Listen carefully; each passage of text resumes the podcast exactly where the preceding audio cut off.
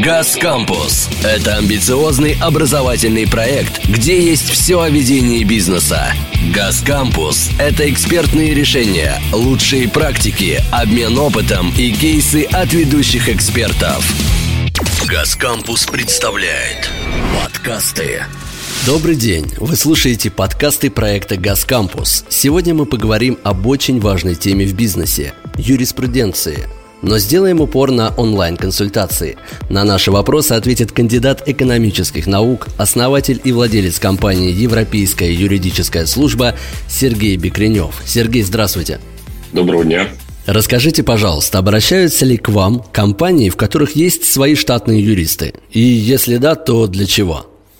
А, да, Кирилл, безусловно, обращаются. А, единственное, я бы немного пояснил. А, бизнес в России – начинается с достаточно с маленьких форм, то есть это сегодня ИП, то есть это микро, малый и средний бизнес. И э, сегодня, чтобы предпринимателю быть э, максимально рентабельным, приходится часто совмещать разные функции, такие как генеральный директор, такие как бухгалтер, такие как, соответственно, юрист и так далее, потому что найм любого сотрудника, если мы говорим о малом и микробизнесе, э, несет достаточно серьезную нагрузку на бизнес, и выжить достаточно сложно. Вот. Собственно, сегодня и вчера уже наступило время экспертных систем. Никого сейчас не удивить а, онлайн-бухгалтерии, то есть бухгалтерии на аутсорсе. Соответственно, и мы в 2007 году предложили рынку услугу сначала для физических лиц, э, а чуть позже, там, спустя три года, уже начали обслуживать как раз предпринимателей, э, микро, и средний бизнес, когда э, стало ясно, что нужно все проблемы решать на этапе их возникновения. Поэтому любая ошибка руководителя предприятия, э, даже когда у тебя в штате есть юристы, мы поняли, что наш как раз сервис, сервис юридической профилактики, по сути, первое, мы позволяем собственникам бизнеса не растить функцию внутри компании сильно, то есть э, один, два, три юриста, пять юристов, но остальную работу, то есть то, что является такой рутинной работой юридического департамента любой компании, мы, в принципе, забираем на себя. И, конечно же, юрист внутри компании, любой самый гениальный, не может знать ответы на все вопросы. Он э, может хорошо разбираться, где их искать, но даже э, самому гениальному юристу, э, как и врачу, как и представителю других профессий, очень важно вариться между, между своими коллегами, потому что законодательство меняется ежедневно, какие-то принимаются новые законы, законодательные акты и так далее. У каждого юриста, даже корпоративного, есть какая-то своя специализация. В этом смысле такие сервисы, а, которые оказываем мы, как Европейская служба, главное преимущество, что мы знаем точно ответы на все вопросы, потому что количество а, юристов в штате – это сотни человек, и, собственно, для нас сбор, во-первых, информации, накопление и его передача клиенту – это гораздо конечно, делается быстрее, чем э, в офлайне у ребят. А второй момент, э, что мы всегда найдем решение на любой вопрос, потому что у нас очень сильная знаниевая база, как накопленная, так и в тех людях, которые у нас работают. Поэтому обращаются, и это очень полезная функция. Мы как раз являемся такой мощной поддержкой э, бизнеса сегодня, который ставит перед собой серьезные задачи. Стоит ли вообще заменить штатного юриста благодаря таким сервисам? Микро- и малому бизнесу абсолютно точно стоит. А, зарплата сегодня юриста даже в регионах одного там, под миллион рублей. А, Еще место рабочее надо содержать и так далее. При этом один юрист уж точно в поле не воин. Ну, то есть количество ошибок, которые допускает юрист, оно достаточно существенное. Я сейчас это ни в коем случае не наезд на юристов, можно про врачей, например, сказать, например, есть врач-терапевт, есть врач-хирург. Угу. Базовое, у них, конечно, они оба врачи, и базово они могут помочь, наверное, в каких-то базовых вещах любому человеку в случае экстренной ситуации. Но хирург, соответственно, не лечит э, от болезни, которые лечит терапевт. Терапевт, соответственно, не делает операции, которые делает хирург. То же самое в мире юриспруденции. У нас, к сожалению, в стране э, очень низкий уровень правовой культуры вообще в целом в обществе. Среди предпринимателей, слава богу, повыше, потому что нам деваться некуда предпринимателям. Угрозы или возможности, которые есть вокруг бизнеса, одному человеку очень сложно. Поэтому микро и малому бизнесу отказываться не только от юриста, но и от подобных вот функций э, смежных других, э, которых есть экспертная система, очень полезно. А среднему бизнесу тут выбор есть. Можно полностью отказываться, как я сказал, можно иметь в штате А просто юристов будет меньше, чем это было бы, если бы этим, этим сервисом не пользоваться. Сергей, вот вы сказали, что много врачей, также и с этими сервисами оказания юридической помощи, их тоже очень много. И стоит ли доверять именно бесплатным онлайн-сервисам по юридической консультации? Кирилл, отличный вопрос. И, конечно же, сегодня э, с чем мы до сих пор сталкиваемся, и с этим сложно бороться, если на уровне э, Госдумы не будут приняты все-таки какие-то ограничительные меры, потому что если мы сегодня вбиваем любой запрос в интернете, куда мы все бежим, в случае возникновения каких-то вопросов, уже нас это приучило, что там Яндекс знает ответы на все вопросы или Google, то мы видим несколько страниц, где прям крупно горит, что бесплатно обращайтесь, все решим. К сожалению, ничего общего с юриспруденцией это не имеет.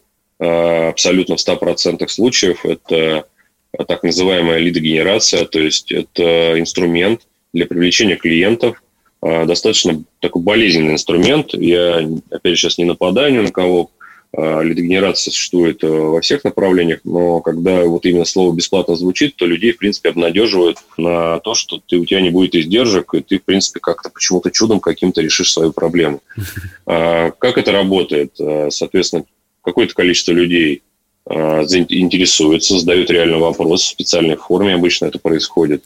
В этот момент э, ваш запрос продается, там, не знаю, в среднем там, за 200 рублей какому-то количеству юристов, Угу. Дальше с вами связывается юрист, да, ну, ну юрист, э, чаще всего это все-таки юрист, но э, достаточно серьезный, подкованный в продаже. Э, какие-то базовые вещи, диалоги с вами произносятся, но в целом применяются продажи услуг юридических, то есть вас запугивают, вам предлагают явиться в офис, потому что по каким-то причинам э, этот вопрос не решается вот так вот по телефону и так далее вы приходите в офис, минимум, ну, вы отделаетесь легким испугом, если вы заплатите там пару тысяч рублей, а может быть пять э, за некую консультацию. Но, конечно же, на этом этапе идет уже более глубокая продажа.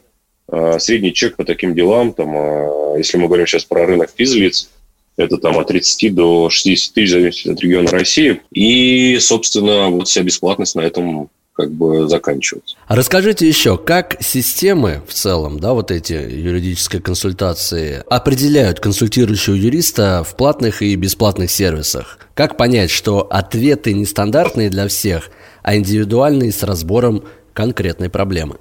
Да, Кирилл, смотрите, бесплатных сервисах цепочки контроля поставки, соответственно, услуги нет по качеству. Почему? Потому что лидогенерационной компании это одна история, а юрист – это вообще никак к этому отношения не имеет. Он просто у них есть э, товарно-денежные отношения. Компания, которая лид создала, она продает его юристу, и дальше ей, в принципе, ну, есть, конечно, у кого-то там оцените работу юриста и так далее, но что там конкретно и какого, какой квалификации юриста на это отвечает, очень сложно понять. И здесь вопрос, человек идет, по сути, по минному полю. Где-то да, и все отлично, и ну, заплатил денег, и, и все хорошо. Где-то Э, денег заплатил, но голову морочат, и вопросы не решаются. Бывает же такое, что вот у нас есть такая услуга, например, э, экспертиза да, вашего дела. То есть, если мы понимаем, что ваше дело безнадежно, и его выиграть невозможно, и нужно смириться там, с каким-то решением, то мы это, об этом честно говорим.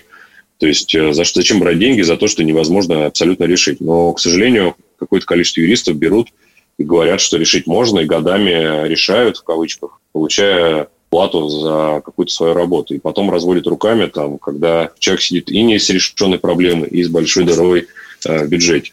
Соответственно, в нашем случае цепочка как раз э, контролируется на 100%. У нас юристы все в штате, это наша принципиальная позиция. Приходящий запрос обрабатывается системой, соответственно, определяется область права, в России 24, если не ошибаюсь, и, соответственно, у наших юристов каждый юрист э, имеет э, специализацию от одного до пяти видов права, в зависимости от его профессионализма, профессиональной деятельности, в зависимости сами виды права могут различаться, какие-то прям супер русские, там, не знаю, морское право. И понятно, что не может быть большое количество юристов со специализацией в этом виде права. А есть э, ну, достаточно распространенные запросы, на которые их юристов большое количество, то есть защита прав потребителя, там, не знаю, и так далее.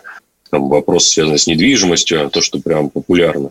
И, соответственно, запрос клиент попадает и работает с юристом, который является экспертом в этой области. Сергей, назовите плюсы и минусы подобных онлайн-сервисов. Ну, мне вот сходу видятся только одни плюсы. Если ты оказываешь качественный сервис и не обманываешь клиента, точнее, не, не обманываешь его ожидания, то и в офлайне, и в онлайне будут одни только плюсы, потому что надо заниматься каждому своей работой, делая людей более, немножко счастливее, чем они там есть сегодня. Делая предпринимателей более продуктивными, потому что именно предпринимательский мир – это то, что делает, создает новые рабочие места, создает новую добавочную стоимость.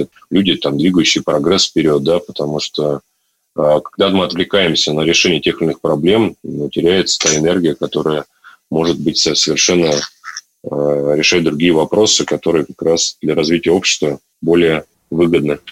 Ну вот заговорив про общество, мы подошли к главному глобальному вопросу. Как, по вашему мнению, можно повысить правовую культуру в России?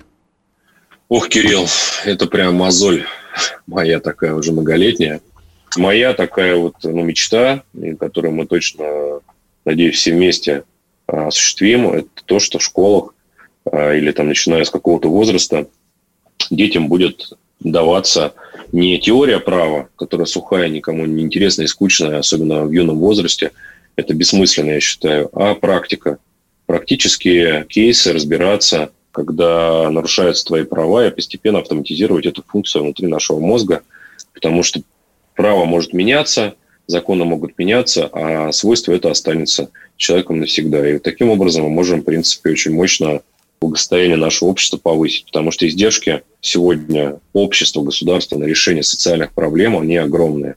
И чем будет грамотнее общество, финансово грамотнее, в области права грамотнее, тем меньше нужно будет тратить ресурсы, можно будет поддерживать другие э, области, это здравоохранение, это образование и так далее. Вот я считаю, что если мы будем это делать через образование людей, то, по сути, это та же самая профилактика, только более глубокого уровня. Там, не знаю, уровня 5.0. Мы для этого многое делаем, продолжаем делать, и верю, что у всех у нас все получится. Вот на такой позитивной ноте хотелось бы остановиться. Звучит как миссия, я искренне желаю вам успехов в реализации этой миссии. С нами сегодня был на связи Сергей Бекренев, основатель и владелец компании Европейская юридическая служба. Сергей, всего вам хорошего и до новых встреч. Да, Кирилл, спасибо. Всем желаю а, быть максимально защищенными, подкованными в области права. Это очень выгодно. Подкасты.